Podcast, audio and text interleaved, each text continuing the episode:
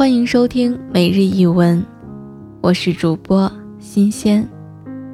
今天和大家分享的文章来自王小波的《关于幽闭型小说》。张爱玲的小说有种不同凡响之处，在于她对女人的生活理解得很深刻。中国有种老女人。面对着年轻的女人，只要后者不是她自己生的，就要想方设法给她罪受，让她干这干那，一刻也不能得闲。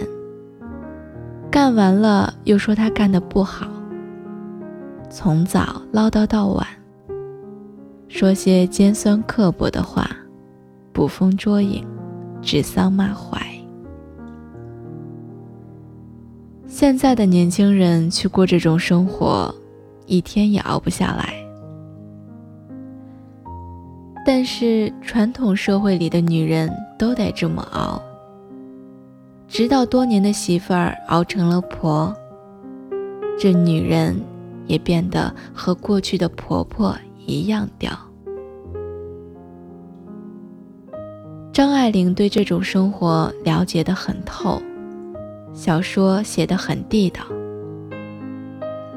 但说句良心话，我不喜欢。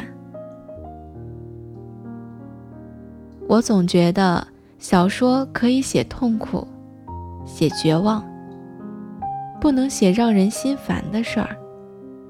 理由很简单，看了以后不烦也要烦，烦了更要烦。而心烦这件事儿，正是多数中国人最大的苦难。也有些人烦到一定程度就不烦了，他也熬成婆了。像这种给人罪受的事儿，不光女人中有，男人中也有，不光中国有。外国也有。我在一些描写航海生活的故事里看到过这类事。这个折磨人的家伙不是婆婆，而是水手长。有个故事好像是马克·吐温写的，有这么个千刁万恶的水手长，整天督着手下的水手洗甲板、擦玻璃、洗桅杆。讲卫生虽是好事儿，但甲板一天洗二十遍也未免过分。有一天，水手们报告说一切都洗干净了。他老人家爬上甲板上看看，发现所有的地方都一尘不染，挑不出毛病，就说：“好吧，让他们把船锚洗洗吧。”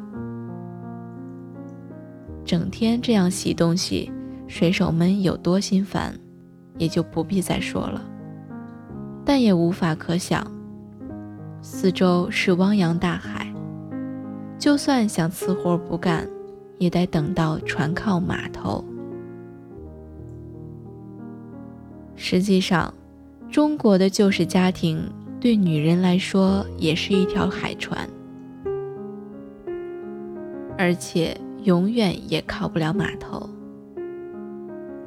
你要是烦得不行，就只有跳海一途。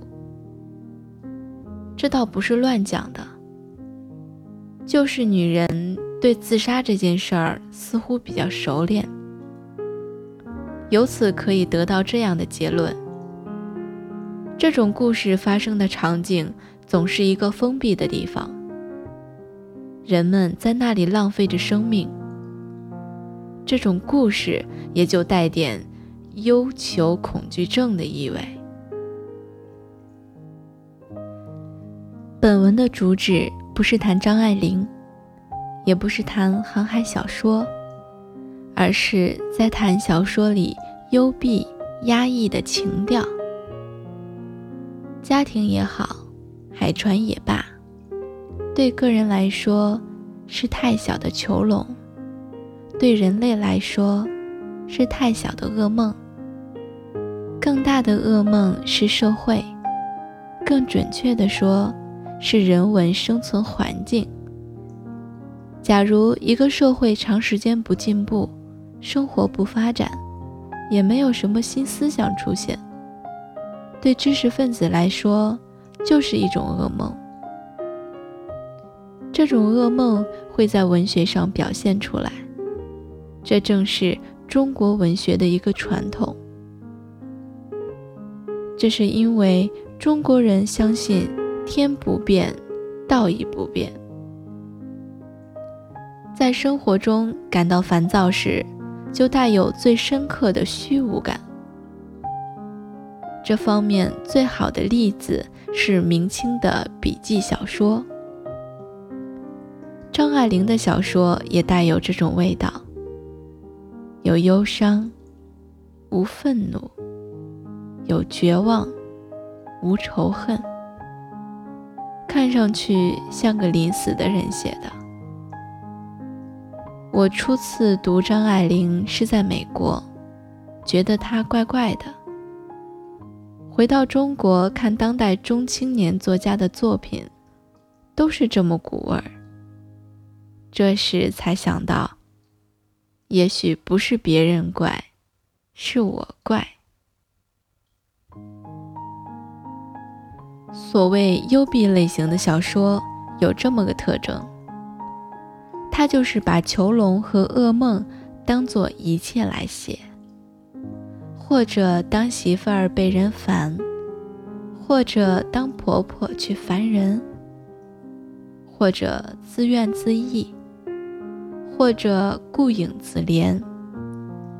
总之是在不幸之中品来品去。这种想法我很难同意。我原是学理科的，学理科的不承认有牢不可破的囚笼，更不信有摆不脱的噩梦。人生唯一的不幸就是自己的无能。举例来说，对数学家来说，只要他能证明费尔马定律，就可以获得全球数学家的崇敬。自己也可以得到极大的快感。问题在于你证不出来。物理学家发明了常温和聚变的方法，也可马上体验幸福的感觉，但你也发明不出来。由此就得出这样的结论：要努力去做事，拼命地想问题，这才是自己的救星。怀着这样的信念，我投身于文学事业。我总觉得一门心思写单位里的那些烂事儿，或者写些不愉快的人际冲突，不是唯一可做的事情。举例来说，可以写《爱丽丝漫游奇境记》这样的作品，或者像卡尔维诺《我们的祖先》那样的小说。文学事业可以像科学事业那样，成为无边界的领域。人在其中可以投入澎湃的想象力。当然，这很可能是个馊主意。我自己就写了这样一批小说，其中既没有海川，也没有囚笼，只有在他们之外的一些事情。遗憾的是，这些小说现在还在主编手里压着出不来。他还用一种本体论的口吻说道：“他从哪里来？他是谁？他到底写了些什么？”